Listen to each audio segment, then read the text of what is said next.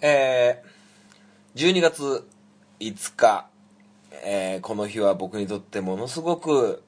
素晴らしい日になりました。えー、ツイッターでご紹介したんですけど、えー、僕のね、えー、所属しているサッカーチーム、小学生を対象としたサッカークラブの、えー、卒業生で初めて J リーガーが誕生しました。えー、選手の名前は大桃海斗という選手です。えー、中学校2年生まで、えー、うちのクラブに所属してたわけなんですけども、えー、J3AS 長野パルセロ、えー、というチームに、えー、今季から、えー、今季来季か来季から、えー、入団が決まりましたいや本当に嬉しいですね、えー、小学生だった頃の彼を、ね、思い出すことがよくありますし、えー、こういう選手がいたんだよっていうふうなことを、えー、今いる子供たちに、えー、話しております。はい。いやーまさか J リーガーが出るとは、まあ、J3 とはいええー、すごいことだなと思います。はい。そんな、えー、嬉しいニュースが飛び込んで来ましたのでね、えー、気分よく、えー、スタートしていきたいと思います。それではハンクララジオスタート。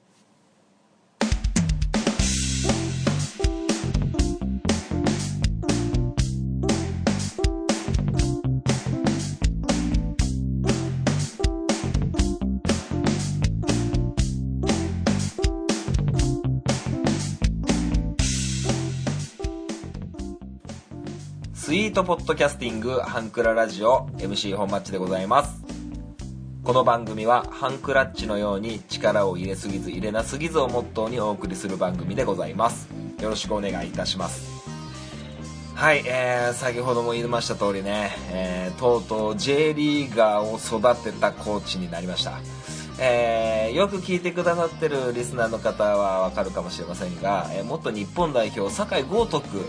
えー、という選手のコーチも、えー、わずかながら1年間だけ、えー、指導してた経験があります僕は。はい。まあ、それはねうちのクラブではなくてえー、彼が中学校1年生から中学校2年生まで、えー、僕の通っていた中学校の、まあ、後輩なわけです、えー、で僕は OB としてコーチとしてやってた頃の新入生が酒井豪徳でしたね。はい。なので、えまあ、J リーガーを育てたっていうのはまあまあ、えあれなんですけどまあ、自分の、えー、所属している今のクラブから初の J リーガーが、えー、誕生しました、えー、J3 とはいええー、本当に、えー、素晴らしいことだと思います、えー、彼は、えー、ディフェンダーで今活躍しているそうです、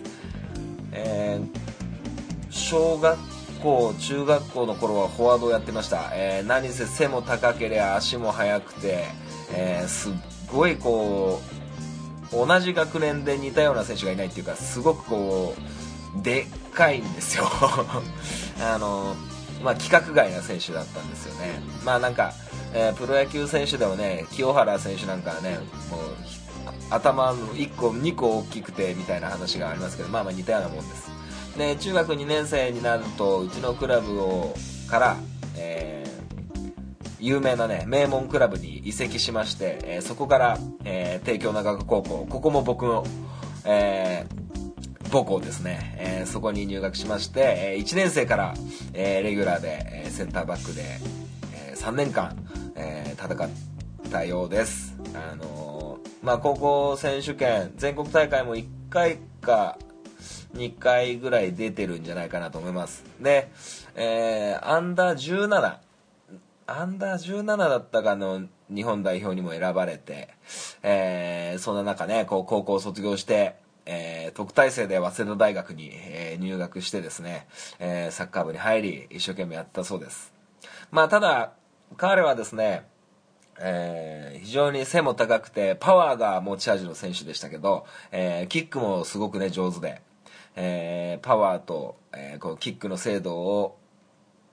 武器に、えー、頑張っていたんですけど、えー、っと、早稲田大学、えー、もう大学としても有名ですし、あのー、関東圏、ね、東京都にありますから、東京都っていうのはものすごくこう、サッカー人口が多いわけです。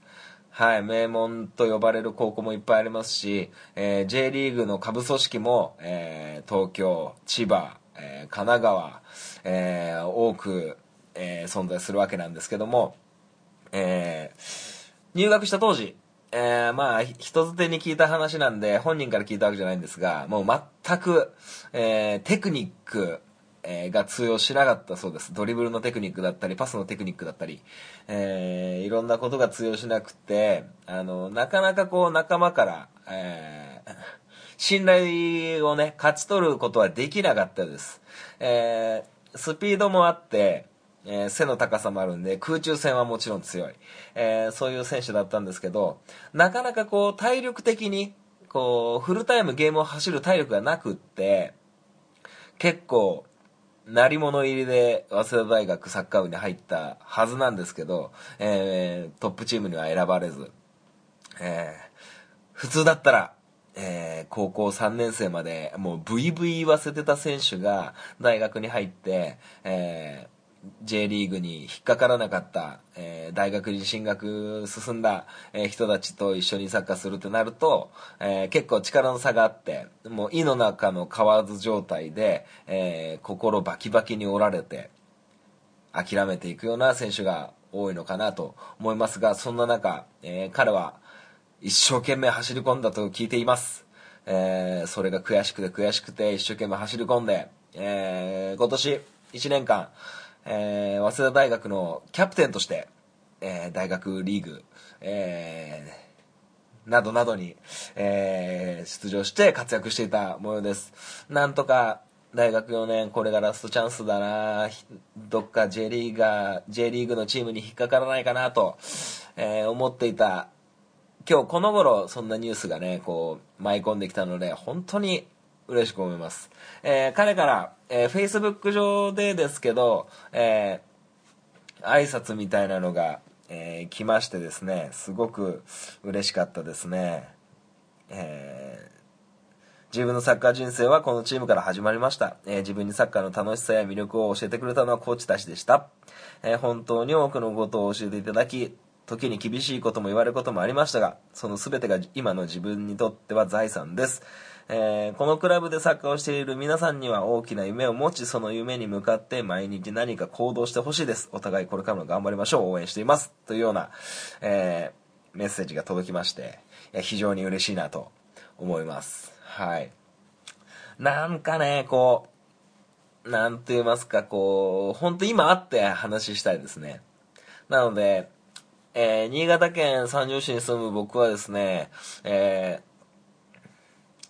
新潟のね、アルビレックス新潟というクラブがね、えー、新潟にホームタウンを、えー、構えているんですけど、僕は今から、えー、長野パルセイロサポーターに、えなろうと思っております。えどこでユニフォーム買えるのかなっていうふうにね、え思ってますけどもね。はい。いやこれからね、どんどんそういう選手が、え羽ばたいていってくれたらいいなと思っているわけなんですけども、まあまあそのためではありませんが、えー、僕は毎日、えー、ほぼ毎日、えー、小学生にサッカーを教えに行くわけでございます。はい。まあ、今、今現在僕は、えー、休職中なわけですけども、えー、まあそろそろこんなフラフラしてらんないという状況で、えー、何社か、え受けないといけないという状況に なっております。なんかまあゆっくり探しなよみたいな話を聞くんですけど、まあなんかいろいろね、こう、周りからのプレッシャーもあり、えこんなフラフラしてる場合じゃないっていうことでね、はい。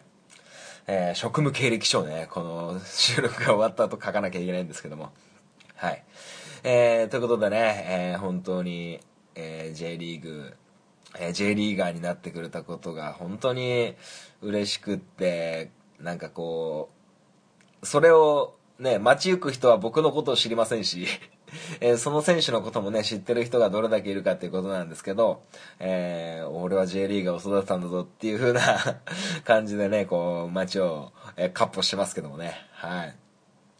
まあ、えー、そんな感じでね、これから長野パルセイロ情報が本町 FC で流れてくるのをお楽しみにしていただけたらなと思います。はい。それでは、えー、本日はメールのコーナー行きたいと思います。アプローチラジオこの番組は MC のケンとリョウの同級生2人がお送りする雑談ポッドキャスト番組です。皆様の日常にどんどんアプローチしていきたいと思いますので、お便りお願いします。月曜日夜9時配信中。今のところ毎週配信していますので、お時間のある方はぜひお聞きください。アプローチラジオのケント、りょうでした。あなたの心にアプローチ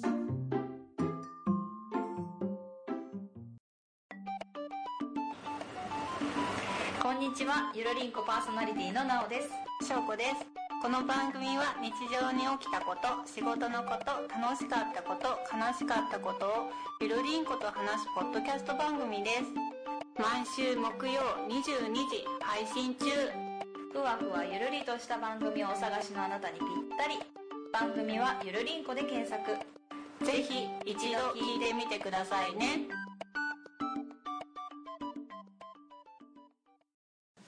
それではメールのコーナーでございます。ふつおたというタイトルで、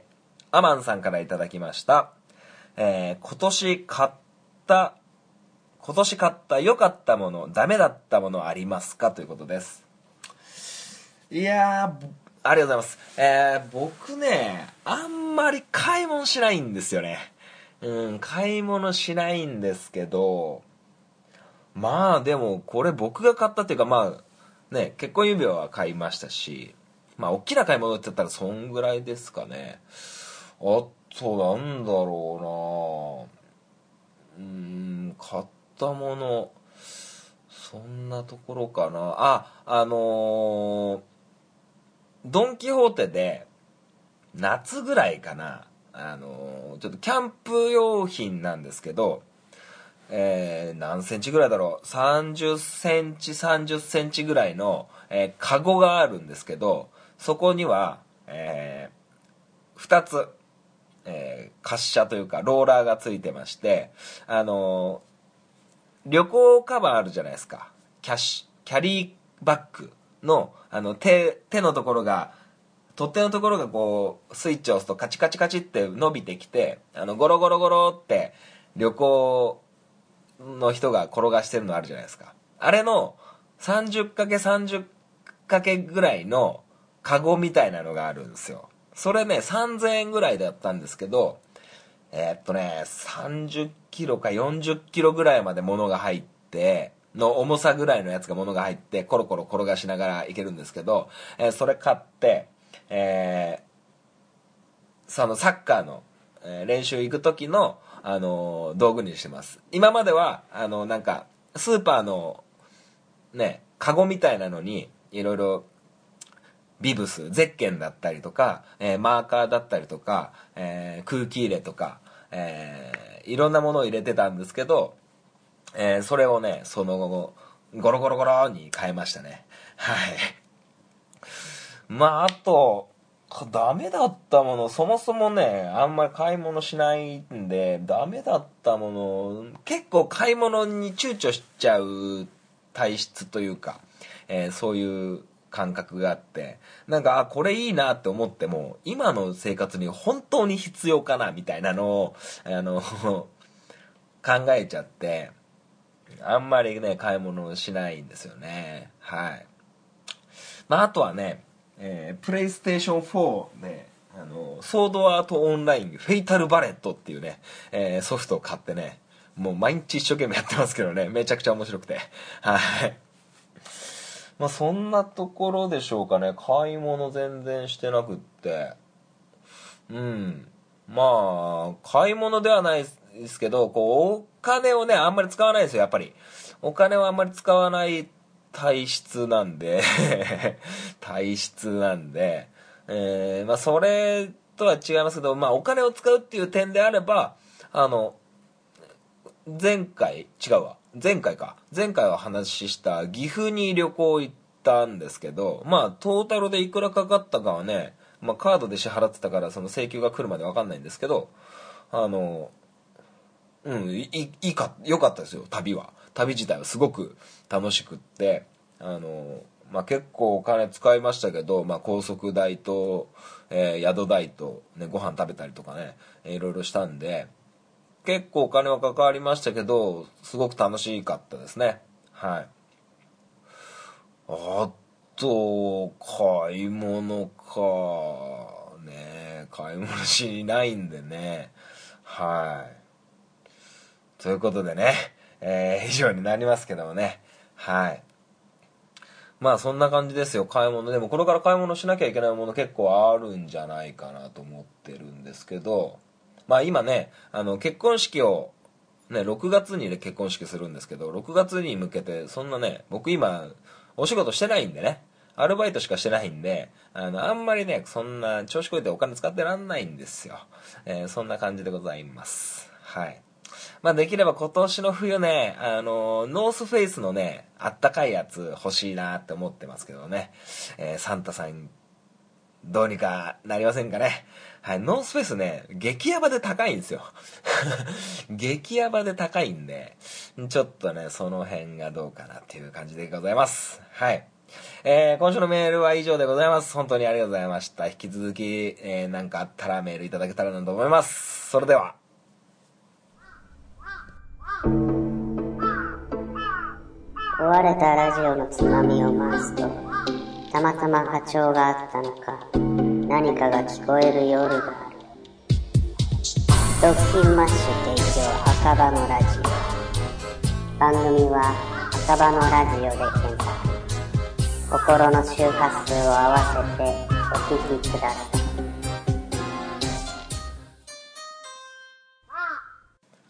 本町 FC!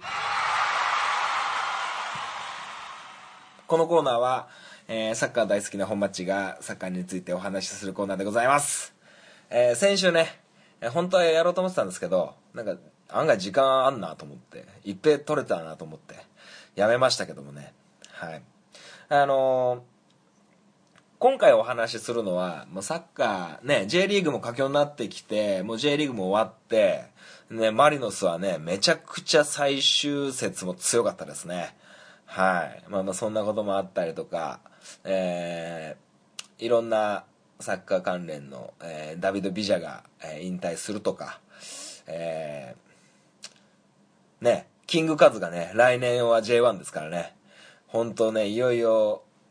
J1 で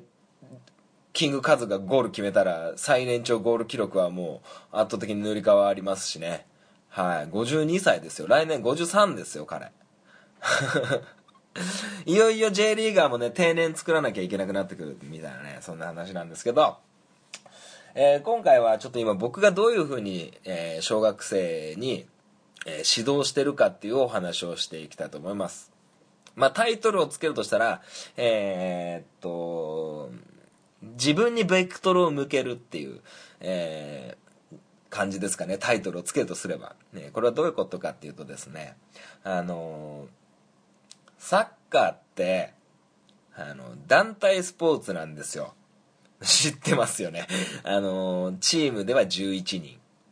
えー、相手がいれば11人。全部で22人。ベンチメンバーも含めればもっともっといっぱいいるんですけど、えー、自分にベクトルを向けようぜっていう話です。えー、どういうことかっていうと、まあ、簡単に言うと、えー、うまくいかないこと、うまくいくこと、いろいろあるんですけどその原因は自分みたいなことです。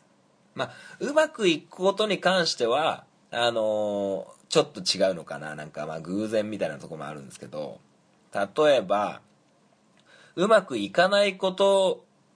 がありますよねサッカーでまこれサッカーじゃなくったってそうなんですけどあの、仕事でもそうだし、人間関係でもそうだと思うし、あの、遊びでもそうだと思います。はい。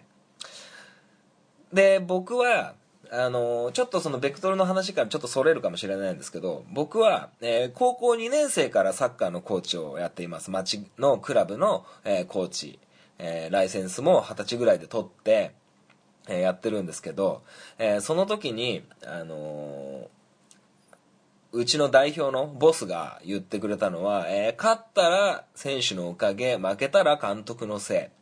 っていう言葉をいただいて、ああ、なるほどなっていうふうに思ってたんですけど、で、僕はね、あの皆さんリスナーの方が私本町のことをどう思ってるかわかんないんですけど僕その中学高校生あたりって結構田舎のヤンキーっぽい感じだったんですよ。ヤンキーってまではないんですけどまああの褒められたことはまあ悪いこともいっぱいしましたよ。悪いこといっぱいしました。えー、大人に隠れて酒飲んだこともありますしえー、タバコも吸ってましたしえー、まあ細かいこと言えば横断歩道なんてがっつり無視するし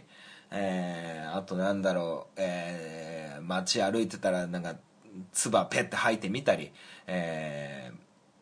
ー、なんか空き缶とかもねなんかポイって投げないにしても持ってるの邪魔だからその場に置いてみたり。いやいろんなことありましたよ。うんいろんなことを悪いことを、えー、したんですけど僕はこのコーチになったことでそれが一変しましたなんでかっていうとあのー、やっぱりね、えー、小学生にサッカーを教える上で、あのー、見本にならなきゃいけないっていう気持ちがちょっと芽生えまして、あのものすごく自分の行動に律する、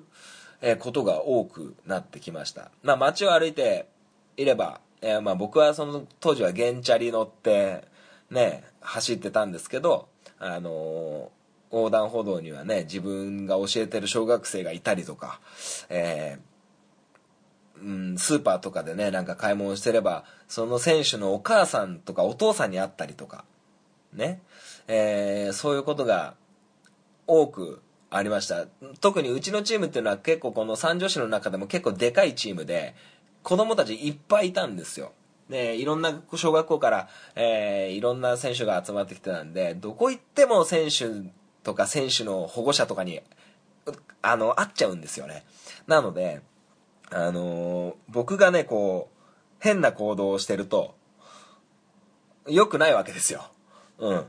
なので、ものすごく自分の行動を律するようになりました。はい、今もそうです。で、えー、それは、プレーに関係ないところでなんですけど、その、サッカーの見本になるっていうよりも、大人としての見本にならなきゃいけないっていう風な感情になってったんですね。しばらくすると、えー、そうなった時に、えー、子供たちに真似してほしくない行動はできなくなりました。はい。なので真似してほしいことをするし、えー、真似してほしくないことは絶対にしないんですよまあ細かいことで言えば僕サンダルを履きませんなんでかっていうと裸足をね、むき出しにして、えー、外歩くわけですから、えー、何が起こるか分かんない。そこでつまずいて転んで爪はげてサッカーのプレーできない。えー、これはサッカー選手としてはあってはならない。こういう行動は取ってほしくないので僕はサンダルを履きません。ね、えー、子供たちはサンダル履いてますよ。ただ、サンダル履いてても、えー、お家から僕らが練習する会場までの移動の時はサンダルは履いてはいけないルールになってるんです。子供たちにルールを守ってほしいから僕もルールを守るんです。はい。で、えー、さっきの話に戻すと、えー、選手、勝ったら選手のおかげ、負けたら監督のせい。えー、こういうところからちょっと、えー、自分のマインドがすごくこう、律すられて、律されて、律、律されて、あのすごくこうね、あの自分で言うと、なんかすごく変な感じですけど、いい大人になっていったと思うんです。だから僕コーチやってなかったらすげえダメな大人になってたと思うんですね。で、えー、自分にベクトルを向ける、その、例えばじゃあ、サッカーの試合で負けた試合がありました。負けた試合なんて山ほどあります。えー、勝った試合だってありますけども、えー、負けた試合もやっぱりありますよね。はい。で、えー、将棋だったかな。将棋だったか。将棋。ね、王将とか金銀飛車角とかの将棋で、えー、勝って偶然負けて当然っていう言葉があってこれね確か古畑任三郎とかで言ってた気がするんですけど、えー、そういう話があってで負けには必ず原因があるんですよ。はい。負けってことは相手より多く点を取られちゃうわけですし相手より多く点を取れなかった。ね。そういうことがあるしあのかつて、えーフランス代表今 FIFA の副理事長らか副会長みたいなのやってるミシェル・プラティニ、えーフランスのえー背番号10番を着てましたシャンパンサッカーの象徴です、えープラティニが、えー言ってたのはサッカーはミスするスポーツだえーミスがないのであれば、えー勝負は決着はつかない。0対0のままだよ。そんな言葉を残してるんですけどあまあ確かになそれはそうだよなというふうに思うんですけどあの負けた試合は監督のせいなんです。僕のせいです。僕のせいってことは何を直さなきゃいけなかったのかプレーするのは僕じゃないんですよ、えーシュートを決められなかったのは選手、えーシュートを止めれなかったゴールキーパーは選手。なので選手のせいなにもなるんですけど全て自分にベクトルを向けて考えるってことが大事じゃないかっていうふうに思うようになってきました。選手が点を取れない。得点を取るようなシュートのバリエーションだったり、えーシュートまで持っていくトレーニングだったり、えーそもそも走る運動だったりそういうのが足りてなかったんじゃないか。ボールを持ってる時に相手にすぐ囲まれてしまうようなトレーニングをしてたんじゃないかどうかでそういうふうに全ての物事に対して自分が悪かったんじゃないかなとか、えー自分がこうだったからこうになこうなったんじゃないかっていう自分中心に物事を考えるようになっていって自分ごとに全てするんですよ。まあ例えば、えー所属してた選手で、えーゴールキーパーをやりたがらない、えーグループになったとしましょう。えーまあ、よくあるんですよ。キーパーってなかなかやりたい選手が少ないんですね。うん。なので、あの、それは、選手が悪いんじゃなくて、僕が悪いんです。僕が、キーパーの魅力を伝えれてないんじゃないかどうか。えーそういった風に、全て自分にベクトルを向ける。これがすごく、えー大事だと思ってて。で、えー今、小学校3年生、2年生、まあ、4年生、3年生、2年生とか、そのぐらいの、えーなかなか期間棒な時期の子供たちのグループを僕は担当してるんですけど、まあ大変。あのーまあ大変だっていうのは、ね、このラジオでもいくつか言ってるんですけど、まあ、〇〇くんに下手くそって言われたとか、えー とか、えー、〇〇くんに叩かれたみたいなのとか、えー、いろいろあるんですけど、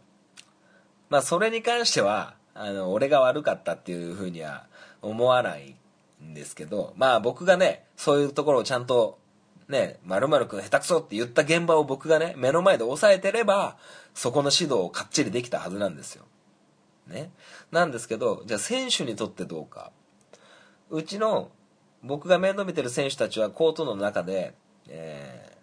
誰々がシュートさえ決めてれば勝ってたのにとか、えー言うんですよね。あいつ、あいつと一緒だからパスが回らないとか、あいつがキーパーだから点取られたとか、えーそういう風なことって結構あるんですよ。多分、リスナーの方も想像つくと思います。えーもちろん、サッカーの現場だけじゃありません。ね、仕事の現場でも、あいつと一緒に作業するの嫌だな、とか、えーあの人と二人っきりになると何喋っていいか分かんないとか、えーいろんなことが、様々なことがあると思います。でも、あの、人のせいにするんじゃなくて、100%じゃあ自分がいい行動できてるかどうかっていうことだと思うんですよね。えー人のせい、自分にその原因とか要因とかを探すんじゃなくて、自分はどうだったか、えー人の振り見て我が振り直せ、えーそんな言葉があると思いますが、えーそういうふうに自分をちゃんと見つめてるかどうかっていうことを、えーすごくこう、今重視して子供たちに教えてるんですよ。はい。えー今、僕は練習に始まる、練習が始まる前、前に、はい、集合、集まりましょうって集まりますよね。えーまあ僕の場合は3歩以上は駆け足だぞ、走ってこいって言うんですけど、えーそれでも走ってない子はもう走ってこいってちょっと強めに言うんですけど、練習始まる前、えーウォーミングアップの始まる前に、よし、じゃあ一生懸命今日もやりましょう。一生懸命って何？そんな言葉を、え投げかけます。一生懸命って何でしょうか？リスナーの方はすごくこれを抽象的に使ってませんか？頑張ってやりましょう。精一杯やりましょう。一生懸命やりましょう。この言葉はものすごく素晴らしい言葉なんですけど、ものすごく抽象的すぎて、子供たちってピンときてないんです。うん。わかりますかね？あのーうん、一生懸命やりましょう。一生懸命のレベルは人それぞれ違いますし、ただそれをある程度言語化して、えーやることが大事かなと思って、まず子供たちに一生懸命って何っていう話をします。ね、一生懸命には3つの条件があるよ。この3つをちゃんとできてれば一生懸命って認めれるよっていうような、えー要因を僕は3つ作りました。1つ目。諦めないこと何事も諦めないでやることです2つ目できないことにチャレンジすることです、えー子供たちっていうのは自分のできないこと苦手なことは避けていくタイプの生物です。これは、うん、できることはやるしできないことは嫌がるんです。そうじゃなくてできないことをできるようにチャレンジすることが大事なんです。3つ目。止まらないで全力で取り組むっていうことが3つ目です。諦めずに全力で取り組む。諦めずにできないことにチャレンジする。全力で取り組む。これらが揃ってるとできるんだよ。そういうふうにこれをまず3つ。もう僕の選手僕が育ててる選手たちははいじゃあ練習を始めましょう。一生懸命の3つ。1つ目は？って言うとみんなはいはいはいはいはいって全員が手を挙げてくれます。はいふ2つ目。はいはいはいはい。みんなが手を挙げてくれます。それはもう毎回毎回僕が練習の中で言ってるからです。ものもう刷り込みです刷り込み。はい。そうなっていくとこの3つを意識してやりましょうっていうと子供たちは残念ながら怠けることができないんです。全力で取り組んでるかどうかはもう見れば分かります。100%で走るところをちょっとジョグみたいにゆっくり走ったらおっそれ一生懸命って言えるのか？大丈夫か？全力で取り組んでるのか？諦めてないか？新しいプレーにチャレンジするようなトレーニングになった時はこれ難しいのやるぞ。レベルレベルは星5でやるぞ。とかね。面白い感覚で、えー言うんですけどまあ子供たちはできないです、えー僕ができることは子供たちできないんです、えー僕ができることをやらせるためにできないことをチャレンジする。諦めちゃダメだぞ。子供たちが苦手なことから避けることをできなくしたんです。この3つの条件何が素晴らしいかって、まあ、僕が3つの条件、まあ、抽象的な一生懸命っていう言葉の抽象的な部分を、えー抽出して3つの条件を、えー叩き出したんですけど子供たちに向けて。子供たちがそうやって、えー怠けたり、えー諦めたり、えー手抜いたりするようなことをできなくするために僕はそういう文言を作ったんです、えー偶然にもこの3つ諦めないできないことにチャレンジする全力で取り組む。これはこの3つっていうのは自分一人で解決できるんです。他人にどうこうじゃないんですよ。他人が一生懸命やってなくたって自分は一生懸命できる。他人が諦めてても自分は諦めないでできる。そういった風に自分でこの3種類3つの条件を解決することができるんですよ。これ偶然にも。これ我ながらすげえなってちょっと思ったんですけど。今そういう風にやっていくとものすごく子供たちがピリッとして一生懸命やるようになってます。はい。あの結構文句言いがちな、えー子もいるんですけどこれを言い出してからは文句一言も、えー言わなくなりましたしあの〇〇君と一緒にプレーするの嫌みたいなのも減ってきたと思います。小学生だと、えーものすごくできることできないことの差は激しいです。大人よりも段違いに、えレベルの差が歴然とします、えそんな中でも一緒にプレーさせても自分にベクトルを向けるっていうことが根付いている子供たちだと〇〇くん下手くそだけど〇〇くんにパスしたそのパスを受け取れない。ね。下手くそな選手がいます。それをあいつがパス受け取んなかったからダメだったんだっていうマインドじゃなくて俺のパスがあいつの止められるようなパスじゃなかったんだっていう風なマインドに変わると思うんですね。さあこういう自分にベクトルを向ける選手がコートの中全員だったらどうでしょうか？一つ一つのプレーに諦めない全力で取り組むできないことにチャレンジする、えーそういうことができる選手が大勢いた時に0対1で試合に負けてしまった。点を取られたのはゴールキーパー含めディフェンス陣。もちろんフォワードの選手だって、えー守備の要因があります、えーそこをあいつが点取られちまったから負けたっていうフォワードが生まれずにそのフォワードの選手はどういうふうに思うかというと俺があのチャンスの瞬間に点を決めてたらこんなことにはならなかった。こんな負ける試合じゃなかった。中盤の選手が俺があいつにもっと足元にぴったり素晴らしいパスを供給できてればこんな試合にはならなかった。俺があの時一歩でも二歩でもプレスバックして相手からボールを奪い取ってれば点を取られることはなかった。ゴールキーパーの選手はあと指先1センチ指先5ミリ俺の手が届いてればあのシュートを防げた。こういうマインドの選手自分にベクトルを向ける選手がコートの中で全員だったらものすごく素晴らしいチームになるんじゃないか。素晴らしいグループになるんじゃないか。そういうふうに思ってます今。この3つの条件、えー言い出したのは本当、え1ヶ月ぐらい前です、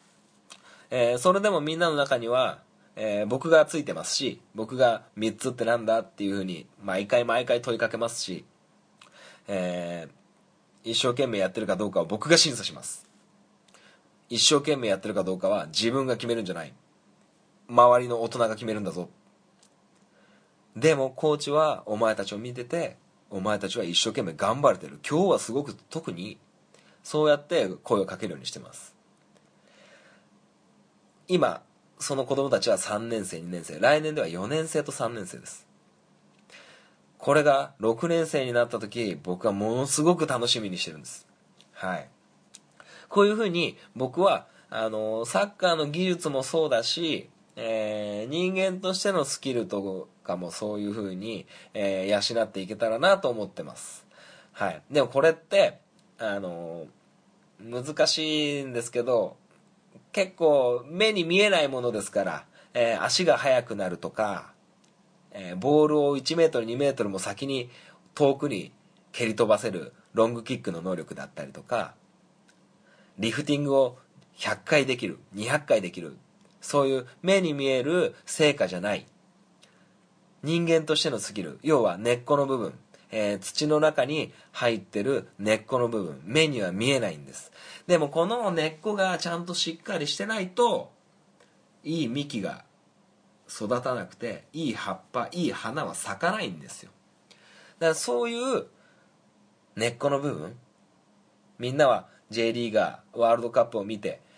素晴らしい選手のプレー見てそういうところばっかりをフォーカスして練習する。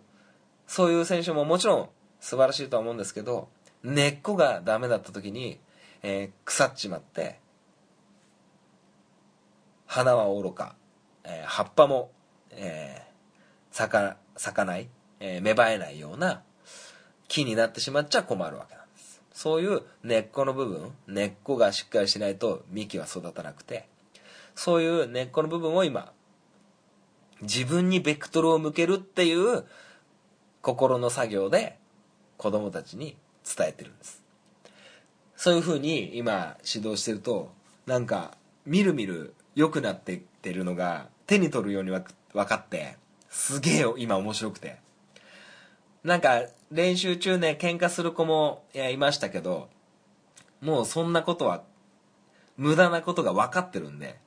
サッカーやりに来てんのに喧嘩するなんて一生懸命やれてないよね。えーそういうふうに全力で取り組むってそういうこと？サッカーを全力で取り組むんだよ。っていうふうに、えー全てそこに落ち着けるように、えー僕が文言を作ってしまったので子供たちは怠ける隙もないわけです。まあもちろん僕がちゃんと監視してないといけないんですけど、まあ僕だけじゃない他のコーチにも、えー今こういう取り組みをしてます。えー何かあった時にはこういうことを、えーコーチから言われてないかっていうことを言えば、はっと目が覚めるんじゃないかと僕は思ってるんで、そういうふうに言ってくださいっていうふうに、えー周りの大人、ね、コーチ陣でもそうですし、え保護者の皆様にも、えそういうふうに言ってます。なんと、これ、え宿題にも言えるわけです。一生懸命宿題やってるの？お家のお母さんが言うかもしれません。お父さんが言うかもしれません。全力で取り組んだ？できないもことにチャレンジできてる？できなかった問題取り組んでる？諦めてないか、えー宿題もそうだしお家のお手伝いもそう、えー子供たちにとって、えー本本マッチはすごいことをね、えー言ってしまったわけですよ。一生懸命って何かみたいな。一生懸命を具体的にしたら、えー一生懸命やらざるを得ないっていう状況を、えー僕は作り上げてしまったので、あのー幸か不幸か。子供たちは非常に、えーもうね全力で取り組んでる時間が、えー時間しかない、えーものすごくエネルギーを消費する生活をしてるんじゃないかと、えービクビクしてますけどね僕がね。はい。まあちょっと話がちゃんとまとまってるかどうかわかんないんですけどとにかくこの自分にベクトルを向けて、えー物事を考えてはいかがかなと思ってやってます。はい。今、えーミランダカーあ私のことですからミランダカーちょっと風邪ひきさんなんですよ、えー風邪ひいたんです。僕の風邪が移ったんです、えーどこがまずかったかな。まあこう確実に俺のせいなんですけど。い や僕があの風邪ひいて帰ってきてそれが移って、え1週間も2週間もあのゲホゲホミランダカーは咳してるんですけど、えー自分にベクトルを向けた時にじゃあ僕はちゃんと手洗いうがいをできてたかどうか栄養は取れてたかどうか睡眠時間は十分だったかどうか髪乾かすの怠けなかったかどうかとか、えーそういうふうに、えー思ってるわけです。はい。これは他人がどうこう思っててもしょうがないです。自分なんで。自分で解決できるんで。はい、えーそんな感じで自分にベクトルを向けるっていうね、えことをやってるんでね。うん。あの僕はこれをすごく子供たちに言って子供たちがそうやって体現してくれるから、あの手に取るように分かって実感してますけど、えーじゃあ会社で部下にこういう話をねしてみるとね大人はねなんかもう悟ってるみたいなね手分かってるぜみたいな分かってるわよそんなことみたいなこと言っちゃいますけどきっと。でもあの自分にベクトルを向けて、ねあいつらが話聞かねえんだから。っていうんじゃなくて自分の伝え方がもっと良くなったらどうだったんだろうかっていうような形で、えー結構いろんなことに変換して考えれるんじゃないかなと思って、えーいますんで、あのもしチャンスがあったらそんな感じでふっと、え考えてみてはいかがかなと思います。今日一日うまくいかなかったことあれは何が原因だったのか自分がこうしてればこうだったんじゃないか自分がこうやって言ってればこうやってやっていけばっていうふうなことをちょっと振り返って、えー寝る前にでも考えてみたらいかがかなと思います。はい。そんな感じで、えー日々頑張っております。ね、えーこうやって、えーコーチたちも日々、えー勉強、えー成長、えーしてますから、えー保護者の皆さんはね長い目で、えー選手含めコーチたちも見守ってくれたらなと、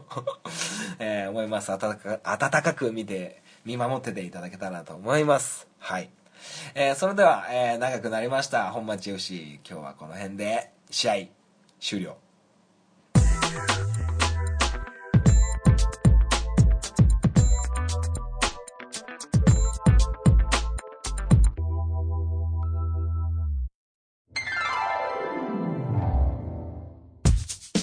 クララジオでは皆様からのご意見ご感想をお待ちしております。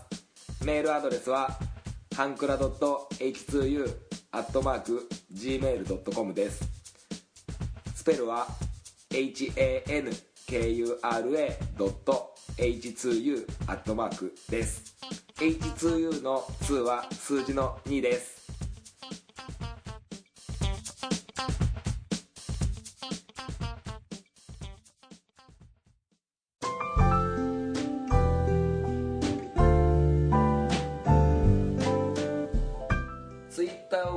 ご利用の方は DM でもご意見ご感想をお待ちしております。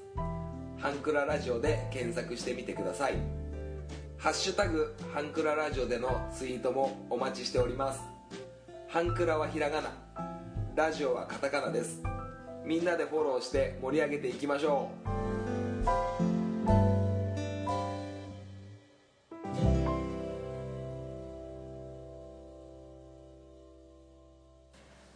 エンディングでございます。最後までお聞きいただきありがとうございました。えーこの番組では皆様からのメールをお待ちしております。はい。えー えー自分にベクトルを向けるという話をね、長々させてもらったわけなんですけども、えーどうだったでしょうか？なんか、自分でまとまってるようでまとまってなくて、えー今自分がこういうことやってますよっていう紹介だったんですけどね。はい。まああの話は変わりまして今僕カップラーメンを手に持ってます。まだ封は開いてないんですけどあの全国のファミリーマートでですね僕のアルバイトしてるラーメン屋さんのラーメンがカップラーメンになりました。はい。あのー三宝亭っていうラーメン屋にいるんですよ僕、えー三宝亭っていうのは3つの宝の亭ですよ。亭。亭ってあの鍋蓋にこう口書いてのやつですよ、えー三宝亭全トロ麻婆麺。えーこういうラーメンがありますので多分全国のファミリーマートで置いてると思うんですよね。日清さんから、えー発売してるんですけど。まあこれねあのバイト先でね作ってるんですよ。麻婆麺。あの僕お店でまかない食う時はもう5割これですね。いろんなラーメンあるんですけど麻婆麺ほとんど食ってますね。めちゃくちゃうまいんですよ。まあただこのカップラーメンがねあの本物とどう差があるのかちょっとよくわかんないんでまだ食べてないんで食べたらまたこのラジオでね言いたいと思うんですけどね。もしえー見つけた方がいたら、えー手に取ってみてはいかがかなと思います。えーっと税込みで軽減税率もかかって228円。はい。いかがでしょう？えー日清さんから出ててね、えー、全トロ麻婆麺、えーとろみうま辛麻婆スープ、えー辛さのレベルは1から5まであって3ですね。はい。うんなんか他になんか売り文句とかあればいいんですけどね。うんとこのこれ新潟のラーメン屋さんのチェーン店なんですけど、えー東京にも目黒だったかに1店舗あったり、えー福島にもありますし名古屋だったかな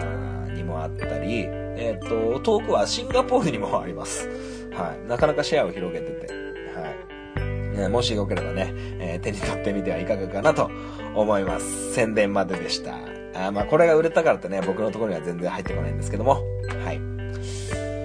ということで、えー結構話したいこといっぱいあったつもりでしたけど、なんか、言い足りないことあるかもしれない。それはまた来週っていうことで。はい。それでは、えー今週はこの辺で、えー終わっていきたいなと思います。それではまたお会いいたしましょう。さようなら。バイバイ。